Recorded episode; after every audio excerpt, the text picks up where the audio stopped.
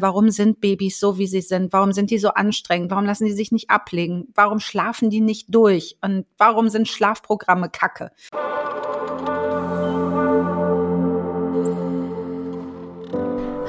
Hallo und schön, dass du da bist beim Podcast zur mentalen Geburtsvorbereitung.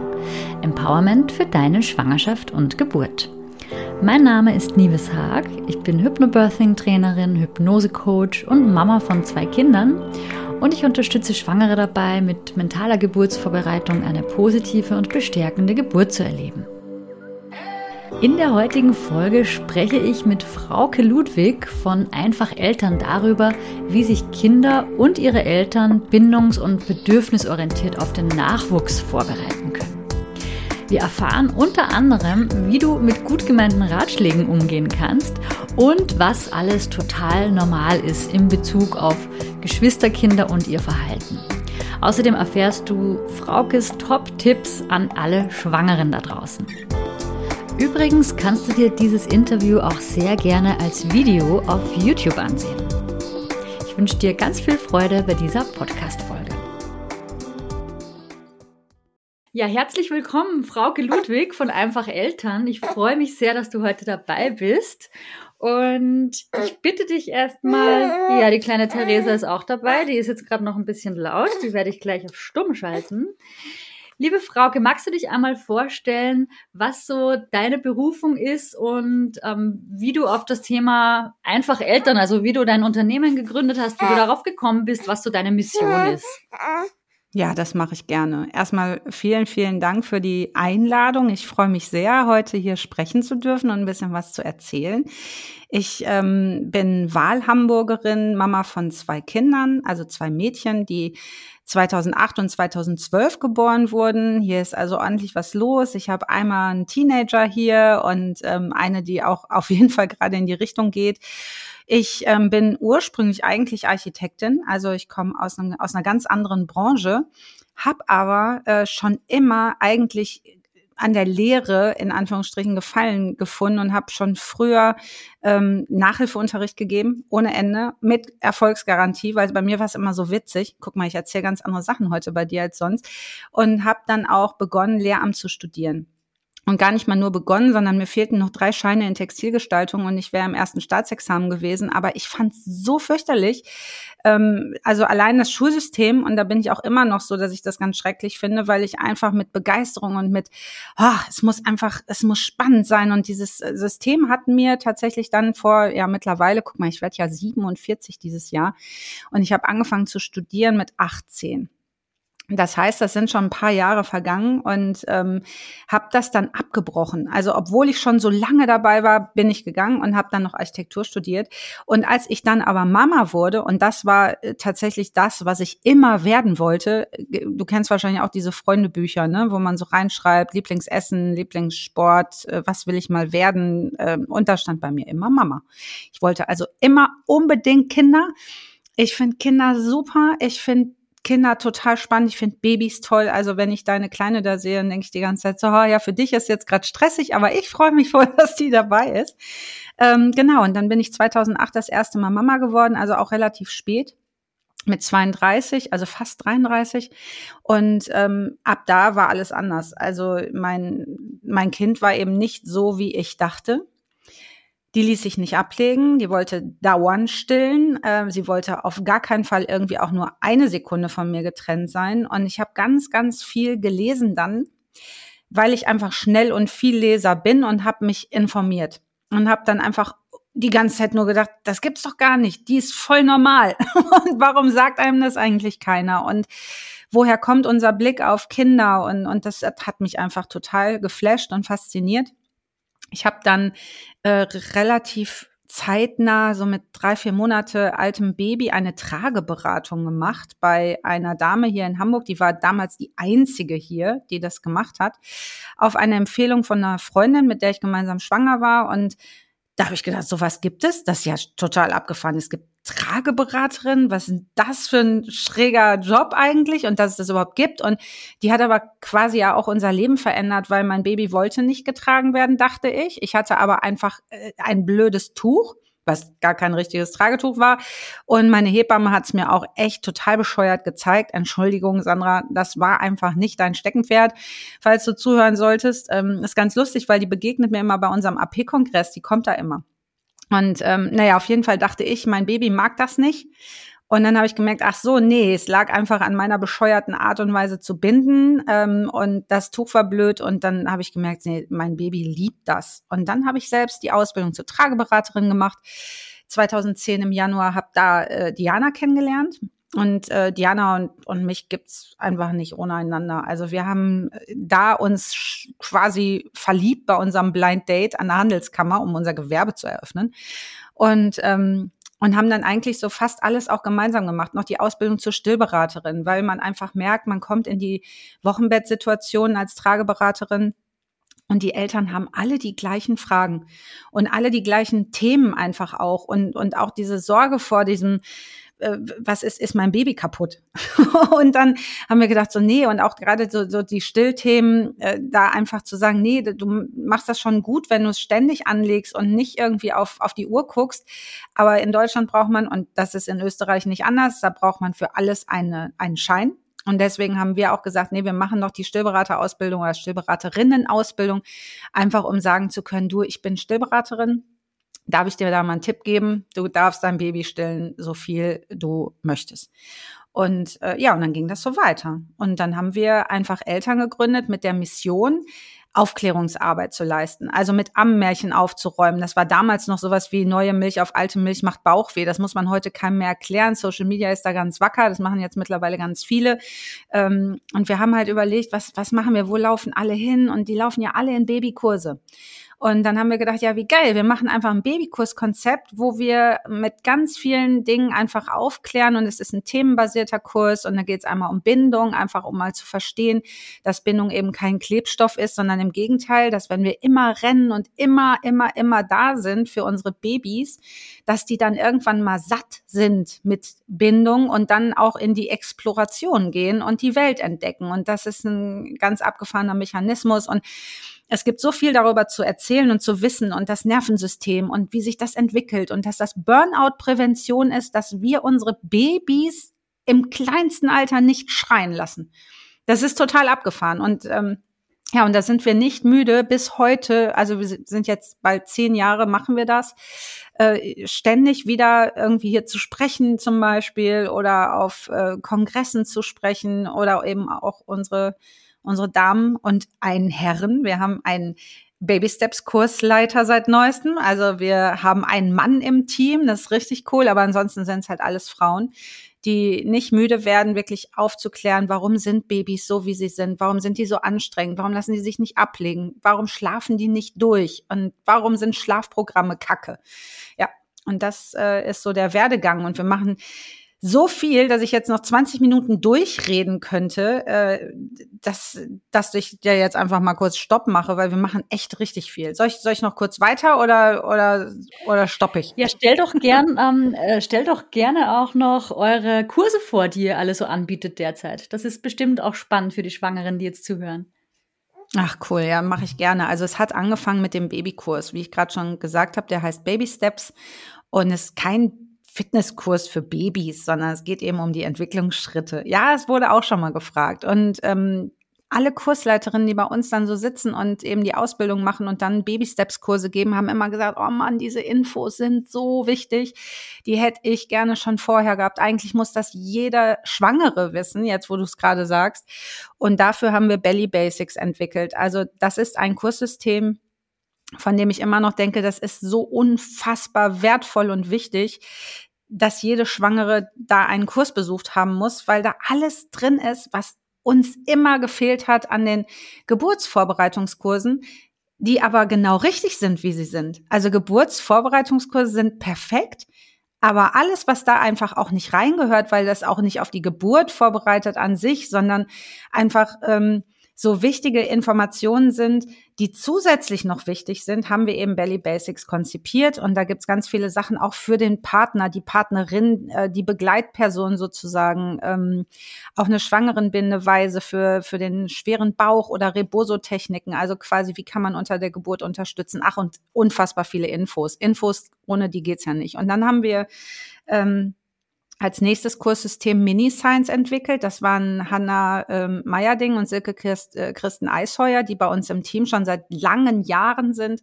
und die äh, einen Gebärdenkurs, einen bindungsorientierten Gebärdenkurs für Babys sozusagen entwickelt haben mit ganz wunderschönen Grafiken und ganz viel ähm, ja, Herzblut ohne Ende, weil wer einmal gesehen hat, wenn ein Baby gebärdet, und deswegen ist das auch was, was wir eigentlich schon von Beginn an machen wollten. Also wir haben die Domain äh, Mini Science schon seit 2012, also seit Gründung und wollten das damals schon machen. Und äh, meine Schwester, die das machen sollte, die hat nämlich Gebärdensprachen, Dolmetschen studiert, die hatte dann aber andere Pläne und dann ist das erstmal auf Eis gewesen. Ja, und Mini Science ist einfach echt total cool. Kinder können mit ihren Händen sich so mega ausdrücken, so viel früher, als sie reden können. Und das ist einfach total frustrationsersparend, wenn Kinder sich mitteilen können ähm, weil die wissen einfach schon sehr viel. Der passive Wortschatz ist einfach schon immens hoch. Und äh, wenn man denen sagt, so mit neun Monaten, wo ist der Ball, dann zielen sie ganz treffsicher drauf und krabbeln hin oder zeigen im Buch drauf. Aber Ball sagen ist halt noch nicht, auch wenn es ein sehr einfaches Wort ist. Und das Wort Eichhörnchen kommt halt auch immer eher etwas später. Aber sie wissen, was es ist und sie würden gerne drüber reden. Und wie cool, wenn sie es mit ihren Händen können. Und das ist auch so ein Herzensprojekt. Ja, und dann gibt's bald Maxi Steps also für größere Kinder. Und es gibt einen Geschwisterkurs von uns. Und ähm, genau dieser Geschwisterkurs ist auch so ein, so ein Herzensthema, weil die werden gesucht. Also äh, wir haben so viele Anfragen, wo kann ich den buchen, wo kann ich den besuchen? Und, und, und wir so, nee, du musst erst, du mach du die Ausbildung, weil wir brauchen noch ganz viele Kursleiterinnen überall, weil die Nachfrage echt immens ist. Ähm, und wir wären aber ja nicht einfach Eltern, wenn wir da nicht auch wieder Infos streuen. Und zwar, dass es eben vielleicht auch nicht unbedingt immer so richtig cool für das große Geschwister ist, wenn dann noch so jemand kommt. Und äh, da gibt's deswegen auch einen Elternabend. Also es ist nicht nur dieses, ne, wir, wir wickeln mal eine Puppe und dann gibt's irgendwie ein Diplom dafür, sondern da wird richtig erklärt, ähm, dass das Baby einfach, wenn das weint, hat das was zu bedeuten. Was kannst du dann machen? Du großer Bruder dann nämlich Mama holen. Und dass man bei jedem Wein Mama holt und rennt und so. Und dann kriegen die Eltern auch noch mal so ein bisschen eine Info mit, dass man wirklich immer rennt und so. Also das, das ist auch so ein, so ein Herzensthema und das läuft super. Genau. So, dann schreiben wir gerade das zweite Buch. Das ist im Lektorat, das ist ein Tragebuch, weil wir machen ja auch noch die Trageschule Hamburg. Das sind wir ja auch. Und ähm, den Kongress, den AP-Kongress machen wir auch. Also ich, Vorstellung ist bei mir immer nicht kurz. Wir machen einfach unfassbar viel. Aber alles mit Herzblut und äh, mit echt einem tollen Team auch im Hintergrund, die, die ohne die nichts ginge. Ja.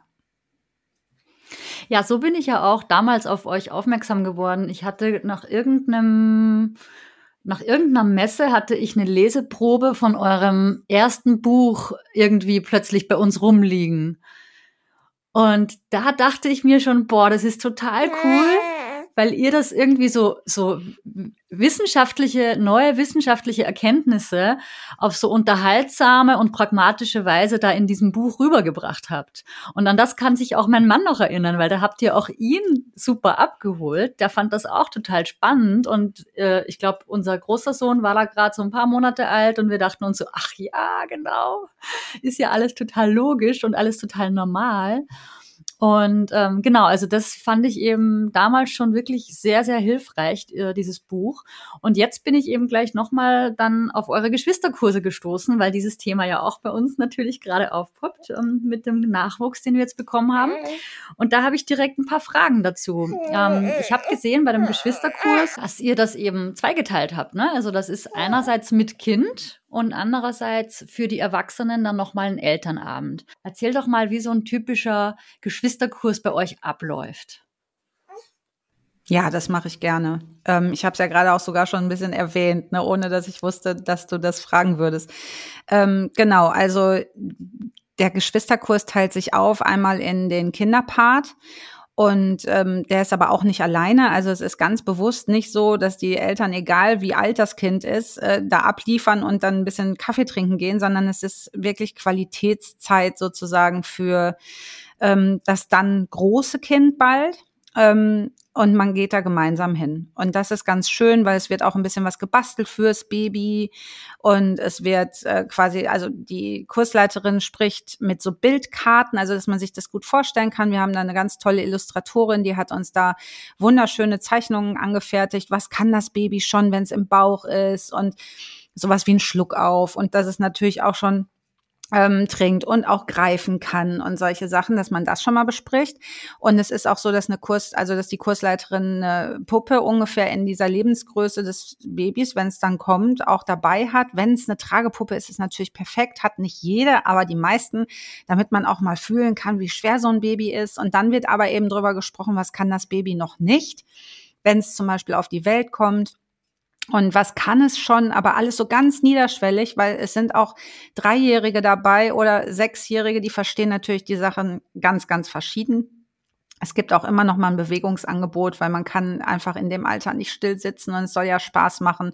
Und wie gesagt, es wird gebastelt und es wird auch gesungen. Also Diana, die ist hier so eine Soundmaschine, das wusste ich überhaupt nicht. Die hat ganz wundervoll ähm, kleine Fingerspiele gereimt und äh, Hamster Hubi ist dabei und das ist ganz niedlich und genau. Und das ist aber eben einfach alles so äh, niederschwellig auf die Kinder ausgelegt, dass die da Spaß haben, die Eltern Spaß haben und dann gibt's noch den Elternabend, der dann online zeitnah nach diesem Kinderteil stattfindet.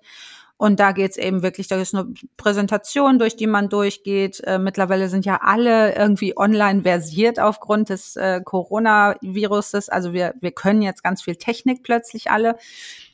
Und das ist aber ganz schön, weil auch der andere Elternpart, der jetzt vielleicht nicht dabei war bei dem Kinderteil, dann trotzdem auch die Möglichkeit hat, dann an dem Abend dabei zu sein. Also es ist meist ein Elternabend. Und da wird dann nochmal ganz viel Information gegeben, was passiert eigentlich. Also es ist einfach so dieses Liebeskummer-Ding, das da passieren kann, dass es eben nicht so ist, dass das große Kind dann äh, ausflippt vor Freude, dass da jemand ist, weil da hängt plötzlich die ganze Zeit jemand an Mama, wo man selbst auch hin muss noch. Also auch Dreijährige haben ganz viele Babybedürfnisse noch, auch wenn wir, und ich weiß nicht, ob dir das auch so ging, als dein zweites Baby geboren wurde, dass der große oder die große einem plötzlich unfassbar groß erscheinen, also eigentlich wie zwölf, obwohl die erst vier sind. Und äh, man denkt, oh mein Gott, das ist ja krass. Also das Kind, was gerade noch das kleine, süße Baby war, ist plötzlich erwachsen.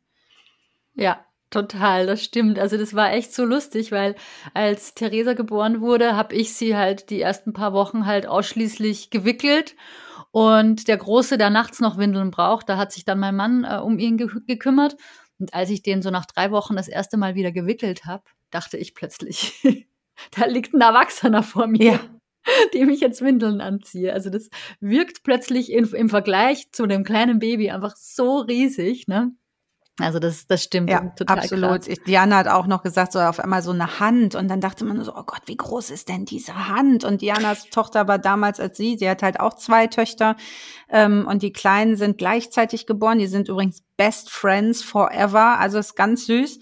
Ähm, aber da, sie hat die Große auch noch gestillt. Die war damals drei und auch nicht mehr lange. Also dieses Tandemstellen war auch so skurril, hat sie gesagt, weil das war so ein Riesenkopf und dann dieses kleine Babyköpfchen und es war einfach abgefahren. Ja, und aber die haben eben auch noch ganz viele Babybedürfnisse und man stempelt sie dann als so groß und vernünftig ab. Und das musst du doch jetzt sehen, so nach dem Motto, du bist ja groß und äh, Kinder unter sieben, da ist Verständnis einfach noch nicht online. Und das ist halt was, deswegen ist uns das so ein Herzens Angelegenheit oder ein Herzensthema aufzuklären, ab wann können Kinder eigentlich empathisch sein, also auch so ähm, verständnisvoll, dass man jetzt weniger Zeit hat oder dieses, ähm, dass wir von ihnen ja quasi erwarten, dass sie vorausschauend äh, sind, wenn jetzt zum Beispiel das Baby da liegt, dass man dann nicht daher rennt, weil das könnte laut sein und so. Das, da sind Kinder überhaupt nicht in der Lage zu und wir erwarten aber so viel von ihnen. Und da wollen wir so ein bisschen den Zahn ziehen, mal wieder so ein bisschen in die Wertschätzung kommen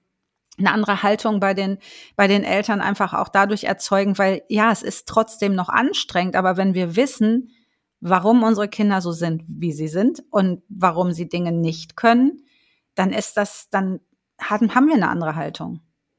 Hm.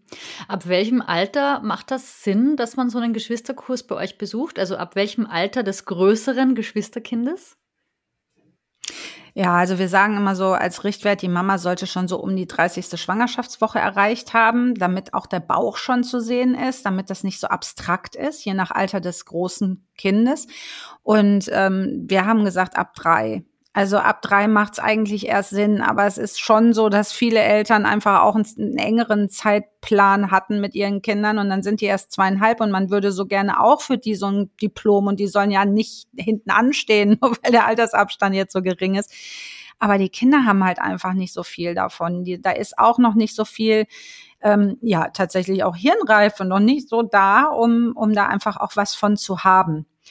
Ähm, genau, also so richtig Spaß macht's ab drei. Aber deswegen haben wir gesagt, diesen Elternabend können natürlich auch Eltern besuchen, wo das große Kind vielleicht erst zwölf Monate alt ist, um einfach da auch noch mal ein bisschen was mitzunehmen.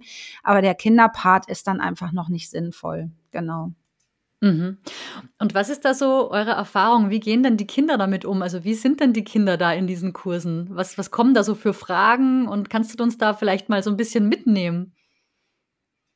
Ja, tatsächlich ist äh, der Part der, ähm, des Kinderteils, den bildet ja meine Kollegin Sandra Ott aus und die macht das seit Jahren und ich kann gar nicht selbst aus dem Nähkästchen plaudern, aber ich kann ganz viel erzählen, was Sandra berichtet. Und ähm, ich habe selbst einen Geschwisterkurs damals mit meiner Tochter besucht, als das zweite Baby kam. Also ich kann so ein bisschen als Teilnehmer sagen, wie es war und was ich mir da anders gewünscht hätte, was wir jetzt anders machen. Und eben, ähm, was Sandra sagt. Also erstmal ist es so, dass die nicht so ewig lang still sitzen können. Und dass auch da eben die Kursleiterinnen angehalten sind, so jetzt machen wir mal ein Bewegungsspiel und dann läuft man auch mal durch die Gegend. Und es gibt vorwitzige Kinder, die total gut mitmachen, immer alles beantworten, total Spaß haben. Auch die Puppentragehilfe, die wir ja quasi auch mit dabei haben von, äh, von einer ganz wundervollen, süßen Tragefirma, ähm, kann natürlich jede genommen werden, aber es ist immer so schön, weil ne, die Babys werden heutzutage zum Glück ganz viel getragen und dann gibt's eben Puppentragehilfen und ähm, das macht so Sinn, dass die, dass die großen Geschwisterkinder dann auch sowas haben und ihren, ihren Teddy oder ihre Puppe dann tragen können. Und ähm, es gibt aber auch ganz schüchterne Kinder, die jetzt quasi eher so bei Mama auf dem Schoß sitzen und gar nicht so aktiv mitmachen wollen. Aber auch das ist in Ordnung. Also man weiß halt nie, wen man so kriegt. Ähm, mich würde es noch interessieren, was äh, so die gängigsten Ängste und Herausforderungen der Eltern eigentlich sind. Hm, ich glaube, dass die meisten Eltern sich gar, gar nicht so richtig den Kopf machen. Die meisten sind ganz überrascht von so Infos in dem Kurs und sagen dann, oh, da habe ich noch überhaupt nicht drüber nachgedacht. Also auch so mit den Kindern schon mal vorab darüber zu sprechen, dass wenn sie dann irgendwie das große Geschwister zur Oma bringen und dass dann auf einmal dieser kleine Mensch dann da sein wird und wohin dann mit dem Kind, wenn, wenn, wenn die Mama abgeholt wird wieder in der Klinik. Also es sind so Kleinigkeiten, die dann so, ach ja, stimmt, da müssen wir auch noch drüber nachdenken. Also manche denken äh, solche Sachen durch, aber manche eben auch nicht. Und ich glaube, dass auch diese Aha-Effekte riesig sind bei dem Elternabend, dass es eben nicht immer nur Haiti-Tai und Sonnenschein ist, Darauf muss man nämlich nicht vorbereiten. Wenn alles ist wie in Bullabü und das große Kind kommt in die Klinik, verliebt sich, Schock in das Geschwisterchen und die sind seitdem oder ab da Best Buddies, dann braucht, darauf brauchen wir uns nicht vorbereiten. Wir müssen vorbereiten auf Situationen, wo es nicht rund läuft. Und da einfach auch die Eltern so ein bisschen zu sensibilisieren, dass auch ein Kind, das sich zurückzieht, einfach ein Augenmerk braucht, weil auch das ähm, Kind braucht uns weiter.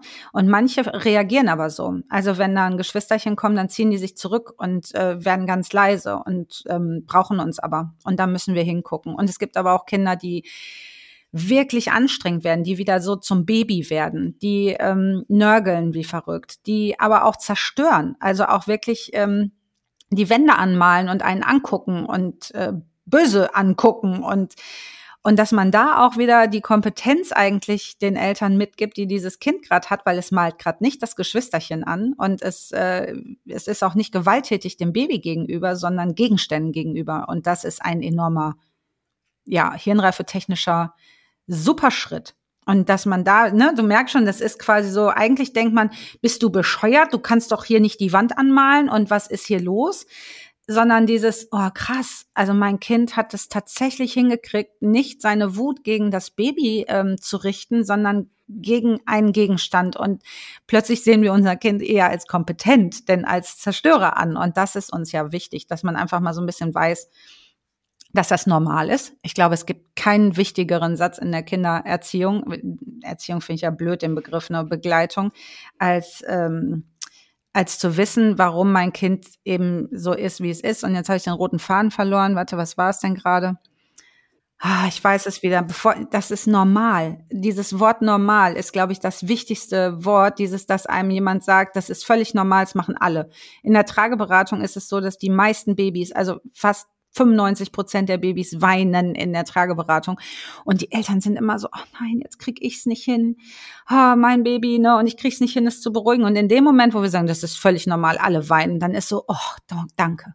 Gott sei Dank. Und auch zu hören, nee, es sind ganz viele Kinder, die dann spucken, hauen, treten, äh, die Wut gegen die Eltern richten, wenn man erstmal hört, oh, das ist normal, oh, wie gut das tut.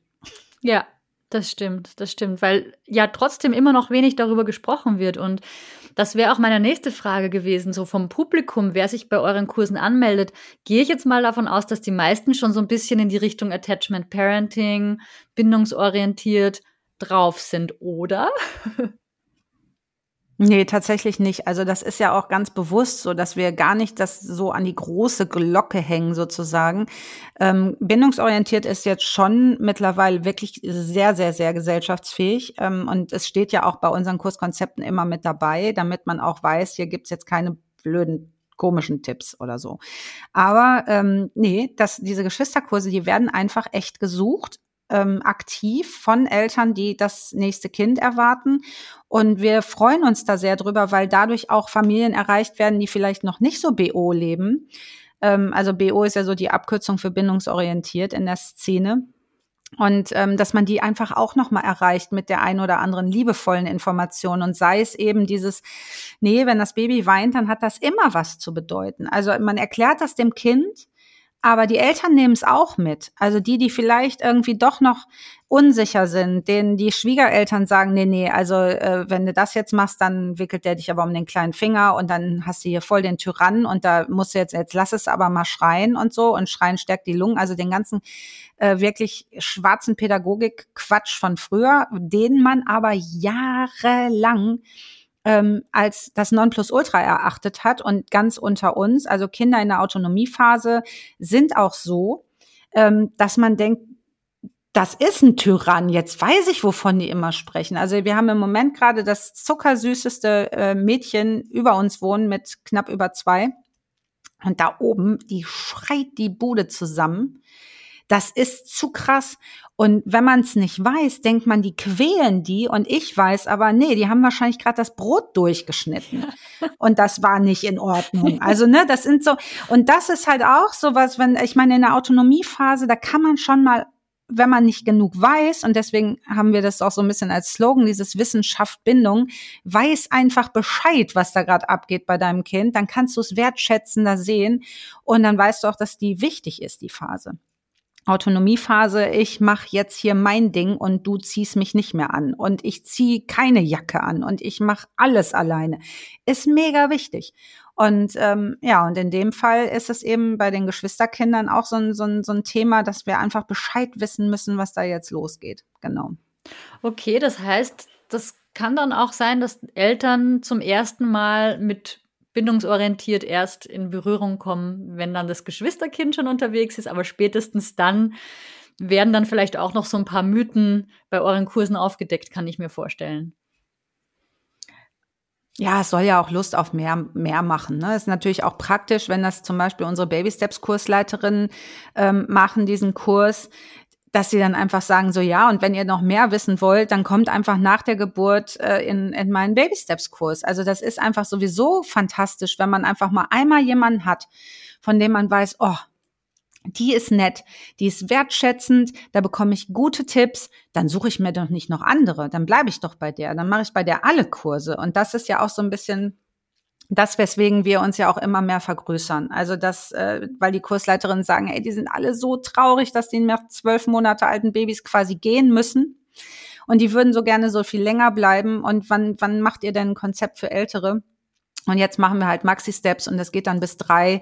Und alle Kursleiterinnen freuen sich schon. Das war, glaube ich, innerhalb von einer Stunde ausgebucht, der erste Kurs. Nur mit unseren Kursleiterinnen, die gesagt haben, ja, endlich, da ist er. Und ähm, genau, und das sind dann so Bewegungskurse. Aber die sind einfach total dankbar, die Eltern, dass sie endlich angekommen sind bei jemandem, der nicht sagt, ja, der wickelt dich aber eben um den berühmten kleinen Finger. Und ähm, genau, und jetzt muss der Nuki aber auch mal weg, ne?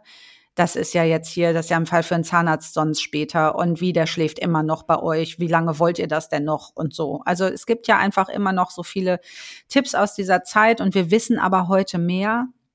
Und wir können mittlerweile wirklich aufgrund der Hirnforschung unfassbar viel äh, ableiten, wie wichtig es quasi ist, wirklich gute frühkindliche Bindungserfahrungen zu machen. Und da bin ich wirklich total froh, dass einfach Eltern da so für steht. Also schon seit Anbeginn einfach, dass wir sagen, nee, äh, wir wollen mit diesen ganzen alten Ammenmärchen aufräumen und äh, man weiß es ja auch noch nicht ewig.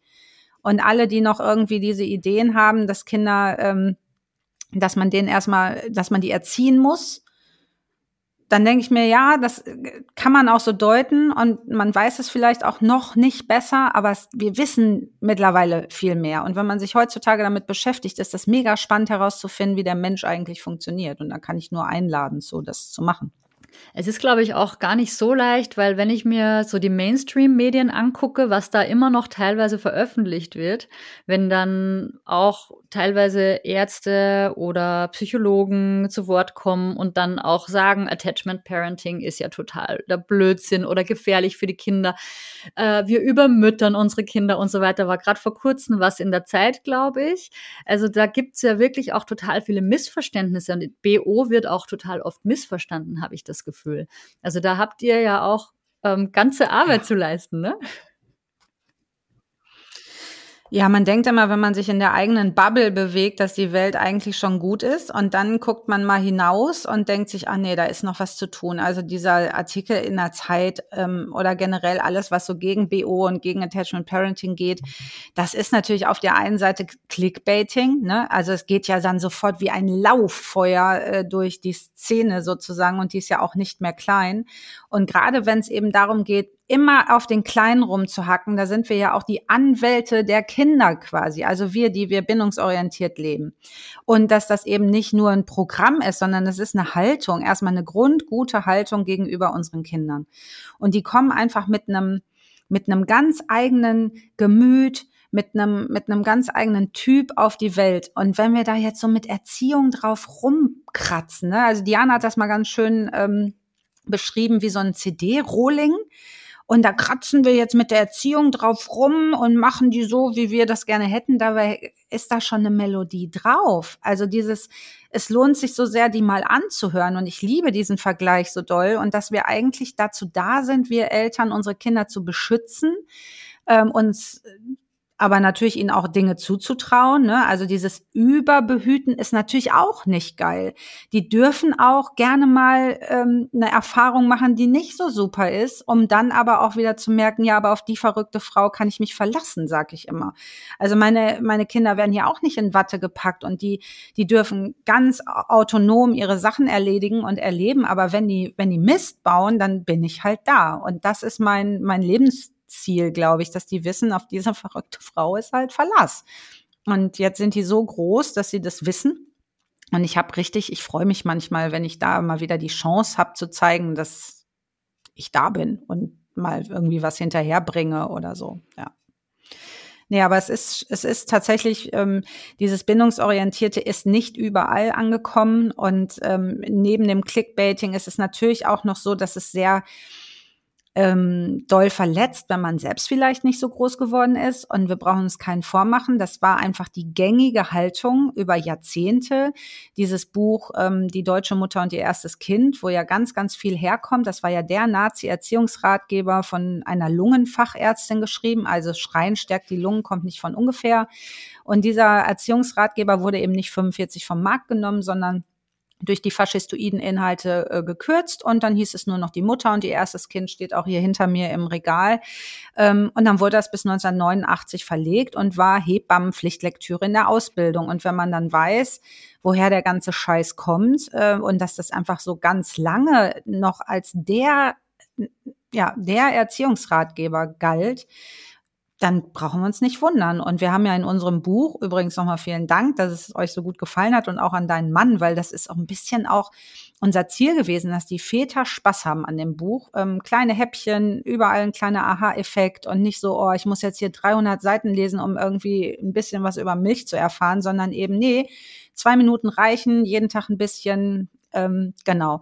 Und dass, dass man da einfach diese, diese Ratgebergeschichten, dass man da einfach auch mal weiß, dass äh, dieser Expertenbullshit, ähm, den wir eben da im, im Buch haben, dass da Kinderärzte genannt sind. Wir haben einfach gefragt in Social Media, was für ein Scheiß ist euch eigentlich schon begegnet in, in Bezug auf Tipps, äh, was ihr mit euren Kindern machen sollt. Und ich meine, 2019, nee, 2017 war das, kurz vor der Veröffentlichung, ähm, da war es noch so, dass ein Kinderarzt bei der Beikosteinführung gesagt hat, ja, und wenn der nicht essen will, dann setzt ihn auf den kalten Küchenfußboden und und dann wird er sich das schon überlegen und dann wieder anbieten. Wenn der immer noch nicht essen will, dann setzt du ihn wieder auf den kalten Boden. Und dann denke ich mir, ey, echt jetzt? Also da, wir haben noch viel zu tun. Ja, ja, ja genau wie du, du sagst. Du sprichst echt was Wichtiges an, weil einerseits ja Kinderärzte und Ärztinnen, ähm, bei denen ist das auch noch nicht bei allen angekommen und ähm, auch Kindergärten. Ne? Also ich kann mich erinnern, was wir da teilweise diskutieren mussten mit den Erziehern. Ich mag das Wort ja auch überhaupt nicht.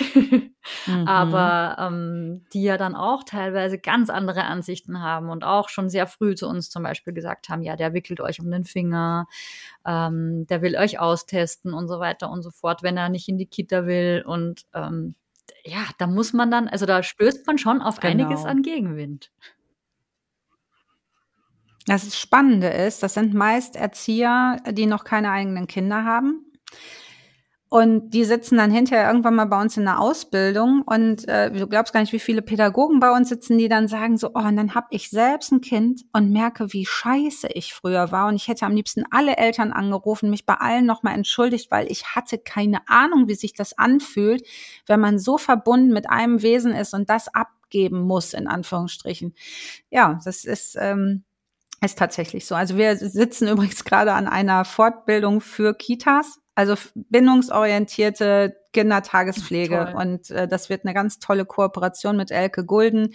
Freue ich mich sehr. BOKIT heißt es bindungsorientierte Kindertagespflege und Kindertagesstätten. Da gibt's ein Siegel, dass die, das habe ich noch nie irgendwo erzählt, also das ist jetzt ganz neu, dann wisst ihr es jetzt schon mal, die hier zuhören, dass quasi Kitas sich schulen lassen können, um sich dann das Siegel an die Tür zu pappen ähm, einfach weil dann Eltern hoffentlich auch genau und gezielt danach suchen, weil ich glaube, ich hätte das wäre für mich ein äh, oder der ähm, das Hauptkriterium gewesen, mein Kind dann da abzugeben, wenn ich weiß, okay, die wissen, was bindungsorientiert bedeutet und die leben das auch. Ja. Da bringst du mich gerade auf genau. eine Frage. Habt ihr vor, auch mal Großelternkurse zu machen?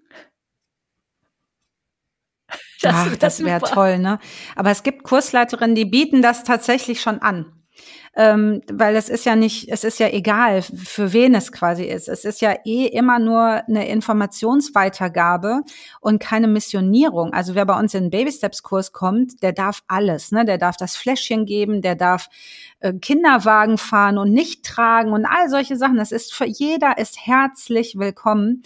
Und dann gibt es aber Infos und was man mit den Infos macht, ist jeder Familie alleine überlassen. Also dieses eine informierte Entscheidung zu treffen und nicht zu sagen hinterher, boah, warum sagt einem das keiner und das hätte ich gern vorher gewusst. Also auch ein Schlafprogramm ist bei manchen Familien bevor die ihr Kind umbringen, wirklich das die bessere äh, Alternative. Und auch das ist quasi Teil von einfach Eltern, dass wir einfach sagen, nee, es gibt in jeder Familie das, was jeder leisten kann oder was einer leisten kann und da ist jede anders. Und die Großelternkurse gibt es, wie gesagt, von Kursleiterinnen, ähm, dass die das anbieten und äh, es sind ja die gleichen Infos.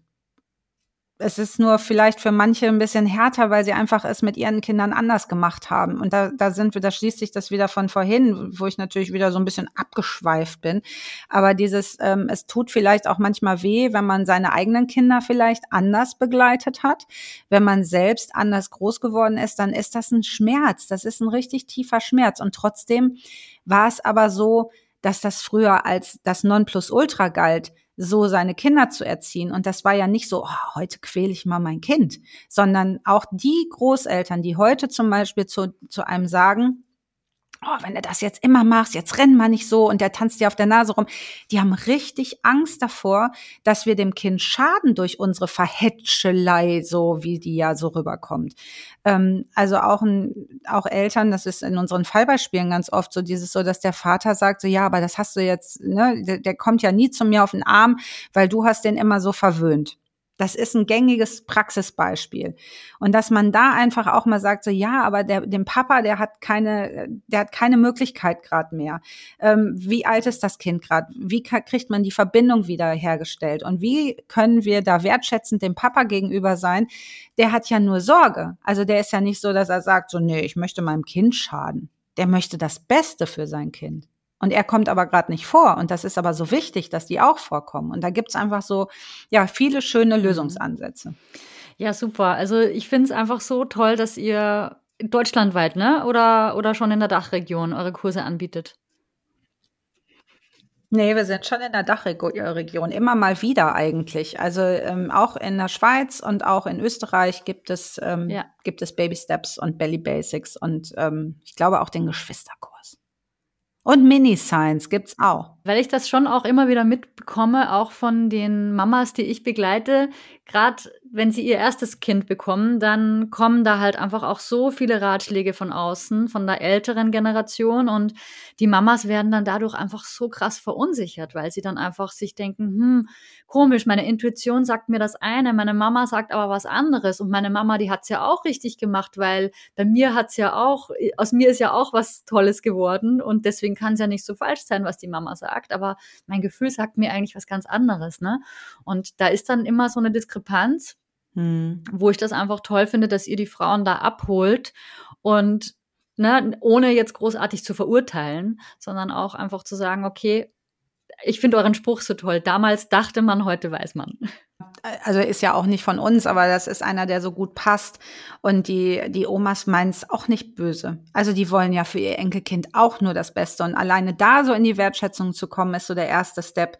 So dieses so, oh ja, das verstehe ich total gut. Ich habe gerade was ganz Spannendes, das weiß man noch gar nicht so lange. Das ist erst ganz neu rausgefunden worden, dass es doch wichtig ist, immer hinzugehen und ähm, immer zu trösten. Und die Babys können sich einfach nicht allein beruhigen. Die ersten zwei bis vier Jahre ist da nichts machbar. Das ist alleine schon so eine, so, ein, so, ein, so eine Erkenntnis aus der Hirnforschung, dass das einfach echt am besten eigentlich erst so mit sechs, sieben äh, funktioniert, dass man sich dann so, ah, die wird schon wiederkommen, nein, wird schon nicht so schlimm. Ich kriege das auch alleine hin. Das ist ja eine Hirnreife, die, da, da sind so viele Entwicklungsschritte auf dem Weg notwendig.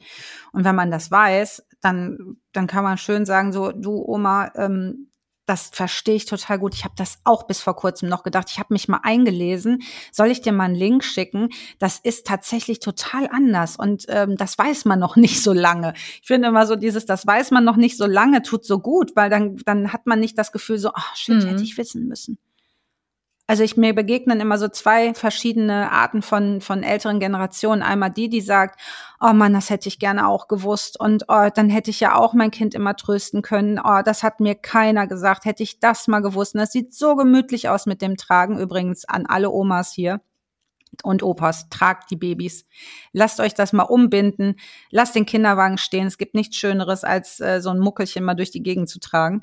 Ähm, und dann gibt's aber auch noch die zweite Variante, dieses, nee, also das hat, äh, hat mir auch nicht geschadet und hat euch auch nicht geschadet und überhaupt, nee, das, äh, das ist ja totaler Quatsch. Also das ist ja Helikoptereltern, wenn ich sowas höre, dann kriege ich immer die Krise, weil ich immer denke so, ey, ihr habt doch keinen Schimmer, wie wichtig das ist, die Kinder irgendwie zu trösten und, und da zu sein. Ich meine, man muss nicht auf dem Spielplatz hinter jedem Busch hocken und beobachten oder so. Ne? Sowas finde ich auch ein bisschen verrückt. Aber da zu sein, wenn die Kinder uns brauchen, finde ich nicht schlimm. Ja, ja du sagst es. Ähm, hast du jetzt noch so einen Top-Tipp für alle Schwangeren, die heute zuhören? Was ist so deine Botschaft, was du den Schwangeren mitgeben möchtest? Ja, ich, ähm, ich würde sagen, macht auf jeden Fall einen Belly Basics Kurs ohne Witz, es gibt die in online, also ihr könnt die überall im deutschsprachigen Raum. Es gibt einen bei Kikudu, das ist ein Anbieter, bei dem man äh, alle möglichen Kursangebote finden kann. Gibt es einen Stundenplan, da sieht man, wann fängt wieder ein Kurs an. Das sind Informationen, Leute, das sind alle Informationen, von denen wir denken, oh Mann, die braucht man. Also wir haben die Rosinen aus zig Kuchen rausgesammelt und äh, da reingesteckt, weil es einfach, dann, dann ist man informiert informiert. Also man weiß einfach, was auf einen zukommt und, und dann steht man da und denkt sich, ja Mann, das hat die doch erzählt in dem Kurs. Und das, äh, glaube ich, würde ich, würde ich auf jeden Fall und lest, lest ganz viel. Ähm, informiert euch. Also auch dieses, nee, nee, ich lese gar nichts, ich mache das alles aus dem Bauch heraus. Das kann schiefgehen. Also es gibt so viele tolle Informationen und es gibt so viele gute Bücher mittlerweile. Es gibt so tolle Bücher auch für die Schwangerschaft. Äh, Ina May Gaskin, die selbstbestimmte Geburt oder auch von Karen Dannhauer, äh, Guter Hoffnung. Wundervolle Bücher. Hypnobirthing kann ich auch nur empfehlen. Man kann so viele geile Sachen machen in der Schwangerschaft.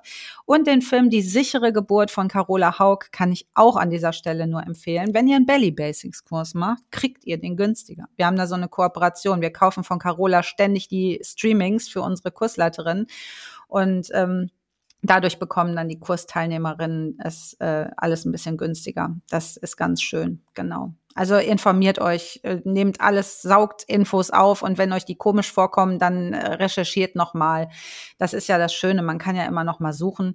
Wenn ihr Fragen habt, äh, auch an mich jetzt oder so, schreibt eine Mail. Wir sind total nahbar und man kann anrufen bei uns und Fragen stellen oder Mails schicken. Also immer her damit. Das ähm, Weltrettung Super, fängt ja. bei jedem an. Und die an. Zeit der Schwangerschaft kann man ja auch wirklich toll nutzen, wenn, wenn man dann noch ein bisschen mehr Zeit hat. Ja. Weil wenn dann das Baby schon da ist. Unbedingt. Und hier kann, könnt ihr schon äh, Abtest. Ihr könnt Abtest schon kommen. Ihr müsst nicht warten, bis der Bauch da ist. Also Belly Basics startet direkt. Bei vielen ist es ja oft so, dass es dann mit der Vorbereitung wirklich mit der Geburt aufhört. So. Ich bereite mich jetzt auf die Geburt vor und dann ist, das, also es war bei mir auch wirklich genauso. Ich habe mich bei meinem ersten Kind wirklich nur auf die Geburt vorbereitet und dann war quasi Ende. Obwohl es ja dann eigentlich erst richtig anfängt. Ja, weil es auch so abstrakt ist. War bei mir ganz genauso. Es ist so abstrakt und ich habe gedacht, nee, ehrlich nicht, die ganzen Bücher über Stillen und so. Da, wie soll ich das, was soll ich damit jetzt anfangen? Ich habe ja gar keine Ahnung, wie das sein wird. Aber es gibt auch echt Stillvorbereitungskurse mittlerweile und die würde ich auch empfehlen zu machen, einfach um da schon mal ein bisschen was zu, zu wissen weil auch Milch geben ist zwar vielleicht angelegt bei uns, aber man muss da trotzdem erstmal ein Team werden und da gibt's viel zu wissen. Ja. ja, und die Tabea Lauer war ja auch bei mir im Podcast, die kennst du bestimmt auch. Ähm, Stillberaterin, die meinte eben auch, ja, mit der Intuition ist es halt auch oft so eine Sache. Die ist auch nicht immer so, dass man der 100% vertrauen kann, weil sie auch eingefärbt ist von dem ganzen Kram, den wir von draußen einfach schon so reingehämmert bekommen haben, ne? Ja, absolut. Also das hat Regine Gresens, das ist so die Stillkoryphäe hier auch im Hamburger Raum und auch darüber hinaus. Die hat ja das Buch geschrieben, Intuitives Stillen. Die hat mal bei einer Fortbildung gesagt, dass, äh, dass so Mütter, die ganz, also junge Mütter, so Teenie-Mütter, dass die noch viel intuitiver stillen als jetzt die ganzen Akademikermütter, die erst so mit Ende 30 quasi ihr Kind bekommen und einfach schon so viel gesehen und gelesen und abgeguckt haben. Auch diese Haltung, diese Wiegehaltung beim Stillen, die ist nur deswegen so, und die ist übrigens nur eher eine fortgeschrittene Haltung, ähm, weil wir diese Fläschchenfütterung noch so vor Augen haben. Und dann ist man wieder weggegangen vom Fläschchen hin zur Brust und hat einfach die Haltung aber beibehalten. Und das ist aber eher eben nicht die intuitive Haltung. Intuitives Stillen läuft. Wir lehnen uns zurück. Das Baby liegt auf unserem Bauch. Beine zeigen nach unten in unsere Beinrichtung und das Köpfchen ist oben und dann liegt es einfach da und trinkt. Wo wir immer denken, nee, so kann man doch nicht trinken. Ja, nee, wir nicht, aber Babys können das. Und das ist äh, auch die Haltung, wo es am wenigsten zu Komplikationen kommt, am wenigsten zu Irritationen, am wenigsten zu wunden Brustwarzen und so. Also das hat die Natur sich schon so einfallen lassen. Ja, ist abgefahren. Auch da wieder, es ist total krass, was da eigentlich für, für Zahnrädchen ineinander äh, greifen, weil das, ach, ist faszinierend. Ja. Ja, es ist total schön, dir zuzuhören, weil du einfach wirklich so eine Euphorie für dieses Thema hast. Oh, ja, ganz schlimm. Wir können auch noch drei Tage durchreden. Ja, von mir aus auch echt gerne, ne? Ich glaube, die Schwangeren haben jetzt auch wirklich so richtig Lust drauf bekommen. Ich werde eure Seite und eure Kurse auf jeden Fall in den Show Notes verlinken und cool. kann das eben auch, wie gesagt, jeder Schwangeren nur ans Herz legen und empfehlen, euch da ne, bei den Baby Steps Kursen einfach mal umzusehen, ob da was für euch dabei ist. Da findet ihr bestimmt was. Belly Basics, Leute, Belly Basics. Also Belly, genau, Belly Basics und nachher kommen dann die Baby Basics. Und ganz genau, dann kommen die Baby Steps. Genau. Genau. Cool. Dann bedanke ich mich ganz herzlich bei dir, Frauke, dass du dir heute die Zeit genommen hast, mit mir darüber zu sprechen. Ich könnte dir noch 100 Fragen stellen.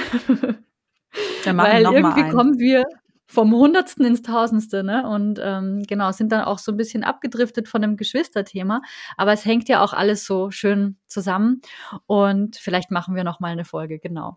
Danke dir, dass du dir heute Zeit genommen hast. Und ich wünsche dir alles Gute, liebe Frauke. Danke dir. Tschüss. Heute haben wir von Frauke Ludwig Einblicke in das Thema bindungs- und bedürfnisorientierte Vorbereitung von Geschwisterkindern bekommen. Wir wissen jetzt, wie die größeren Kinder oftmals auf die neue Situation reagieren und ab wann es genau Sinn macht, einen Geschwistervorbereitungskurs zu besuchen. Für aktuelle Kurstermine schau am besten direkt auf der Website von Einfach Eltern vorbei. Die habe ich dir einmal in den Shownotes verlinkt. Wenn dir dieser Podcast gefällt, dann lass mir gerne eine Bewertung da, damit auch andere Eltern darauf aufmerksam werden. Auf Apple Podcasts kannst du mir außerdem ein paar Zeilen Feedback hinterlassen. Darüber freue ich mich immer ganz besonders. Ja, ich freue mich, wenn du nächstes Mal wieder mit dabei bist. Also bis dahin, alles Liebe, deine Nieves von Mama by Nature.